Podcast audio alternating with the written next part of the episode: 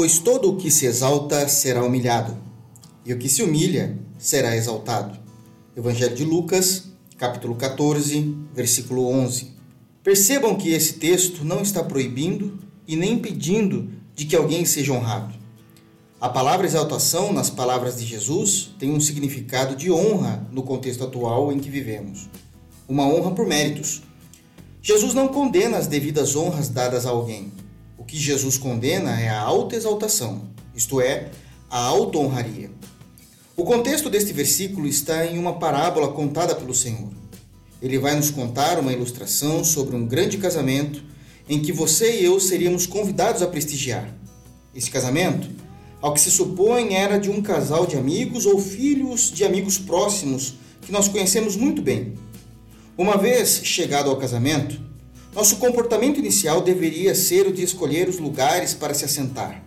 Mas, diferentes dos casamentos ocidentais, os casamentos no Oriente Médio, assim como os grandes jantares ou festas nessa região, os lugares em que se assentamos falam muito a nosso respeito.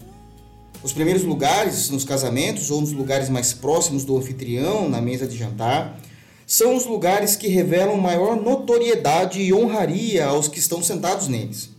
Jesus nos ensina, usando de um fator cultural do Oriente Médio do primeiro século, que na fé cristã, mesmo que sejamos devidamente reconhecidos por sermos alguém ou por algo que realizamos, Sempre devemos procurar nos assentar nos últimos lugares, para que não haja nenhum ato de autoexaltação ou auto-honraria em nós. Todavia, se realmente somos quem pensamos ser, Jesus diz que o anfitrião do casamento ou do jantar, ao perceber que estamos sentados no último lugar, ele nos chamará para ocuparmos o devido lugar de destaque, sendo isso uma honraria diante de todos os convidados. Em suma, mesmo que tenhamos obras, realizações e proezas em nossas mãos, quem vai nos dizer se elas são notórias e dignas de reconhecida honra são os outros.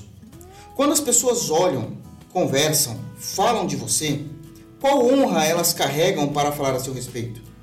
Evidente que não somos perfeitos, longe disso. Mas como você é reconhecido no meio do corpo de Cristo? Como você é reconhecido no seu trabalho?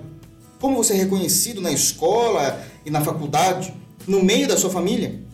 Que possamos construir uma história com Jesus, de devoção, de trabalho, de entrega e de espiritualidade cristã. As honras demoram para virem, são reconhecidas pelo tempo e constância em nosso modo de viver. Por mais que não tenhamos honra alguma hoje, em Jesus podemos começar a recontar a nossa história. Deixemos nossos embaraços para trás e prossigamos para o alvo, e que na honra que nos será dada um dia, Jesus possa ser glorificado.